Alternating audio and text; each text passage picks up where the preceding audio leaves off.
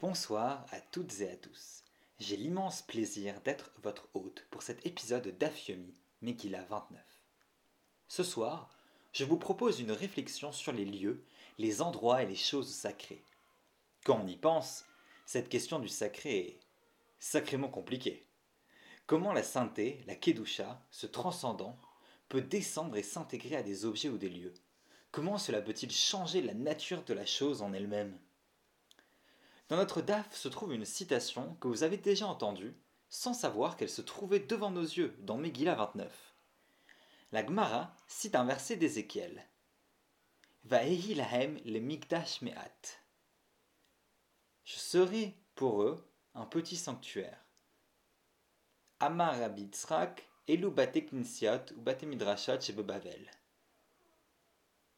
Le verset d'Ézéchiel en entier dit si je, les tiens, éloignés parmi les nations, si je les ai dispersés en divers pays, je serai pour eux quelque temps un petit migdash, un petit sanctuaire, dans les pays où ils sont venus. Et Rabbi Yitzhak dit ce sont, c'est quoi le petit sanctuaire? Ce sont les synagogues et les maisons d'études en Babylonie. Donc, première interprétation, quel est ce mini Beth Amikdash, ce mini temple qui remplacerait le temple que nous avons perdu lorsqu'il a été détruit par les Romains celui que nous pleurons tous les ans en attendant la fin de l'exil et son rétablissement Eh bien donc, comme je viens de le dire, ce sont les synagogues et les maisons d'études. La sainteté du temple, qui concentrait la présence de Dieu à un endroit, s'est éclatée en exil et s'est répandue partout où les Juifs allaient chercher une connexion avec le divin. C'est d'ailleurs ce que dit la Gemara quand elle dit dans le même daf Tanya Rabbi Shimon Ben Yochai Omer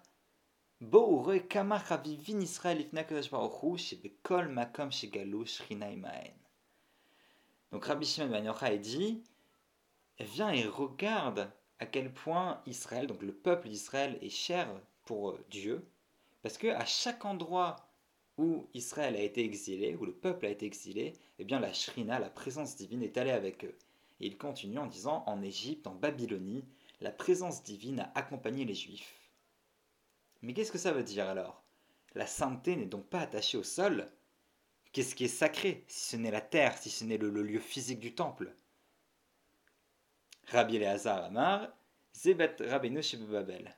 Une autre interprétation du verset d'Ézéchiel, c'est que le petit temple, c'est la maison du Rave, presque sa bouche. C'est-à-dire que nous sommes revenus au Mishkan, à ce temple portatif que Dieu nous permet de construire pour résider parmi nous. Partout où la Torah, la parole de Dieu est présente, Partout où des personnes sont dans une recherche sincère du divin, la présence divine semble suivre. Cette présence divine ne semble donc pas contenue entre quatre murs. Pire, le fait de la contenir entre quatre murs semble être un pis-aller. Car la sainteté, c'est cet infini qui émane de Dieu. C'est un concept immatériel qui s'attache non pas automatiquement à un lieu donné, comme si on avait donné à Dieu les coordonnées GPS ou déposé la sainteté, mais c'est quelque chose qui se prend, qui s'arrache pour le mettre dans le réel. Nous décidons de construire des lieux, humains, physiques, matériels, et nous les sanctifions. Dieu ensuite accepte d'y résider. Chaque bénédiction, chaque rituel, c'est un petit bout de sainteté que nous attrapons en haut pour le mettre en bas. La présence divine dépend de chaque humain et de sa capacité à sanctifier la matière. C'est un bout d'infini dans le fini. Alors, Qu'est-ce qu'il faut le plus honorer? Qu'est-ce qui est le plus haut Qu'est-ce qui est le plus saint La Gemara nous donne des leçons de conduite à la synagogue, au cimetière, mais aussi des leçons sur l'honneur dû à deux types de personnes. La Gemara dit on interrompt son étude pour accompagner un mort et escorter une femme à son mariage.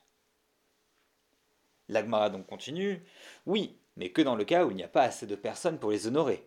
S'il y avait assez de personnes pour les honorer, il n'y aurait pas besoin de s'interrompre. Alors, rien de révolutionnaire. Combien de personnes faudrait-il pour honorer euh, une personne qui va se marier ou quelqu'un qui est mort? 10, 20 Eh bien, Rav Shmuel Barini a dit 12 000 hommes et 6 000 pour sonner le chauffard. Et Rav Shechet dit autant de personnes pour qui la Torah a été donnée, c'est-à-dire 600 000 hommes. Et à la fin, la Gemara dit mais ça, c'est juste pour quelqu'un qui a étudié et qui, euh, qui a étudié pour lui-même. Mais pour quelqu'un qui a été professeur, qui a été rave, qui a en fait euh, partagé la Torah avec des autres, il n'y a même pas de limite, il n'y a pas de chiour. Donc en fait, on doit toujours arrêter son étude. On arrête son étude pour accompagner un mort qui représentait donc cet idéal de l'étude, une personne qui a dédié sa vie, mais aussi pour une femme qui va se marier, qui va accomplir finalement quelque chose de matériel, qui symbolise l'union conjugale. C'est intéressant que les deux exemples soient presque des exemples opposés. La spécificité du judaïsme est aussi ici claire. D'un côté, étudier la Torah est un idéal, mais aussi se marier, peupler la terre, l'habiter, travailler, s'investir dans le matériel, ceci aussi est une chose sainte. Partout où nous allons, nous avons la mission d'y développer des choses saintes. Mais alors, la rédemption, n'est-ce quand même pas de revenir sur notre terre, qui serait peut-être plus sainte que les autres? Le Daf dit, Rabbi Elazar Agapar dit, dans le futur, les synagogues et les Beth de Babylonie seront transportés et réétablis en Eretz Israël.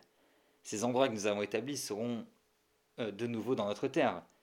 Mais en attendant, notre mission est de créer, de répandre ces petits temples. La maison d'études et la synagogue, la maison du rave, la maison d'une famille, le foyer, le lit conjugal, tous ces endroits sont des sanctuaires dans lesquels la présence divine s'investisse, nous lui donnons l'accès. Et cette mission est infinie souhaitons-nous mutuellement d'être capables de remplir notre rôle. Merci de m'avoir écouté et à bientôt.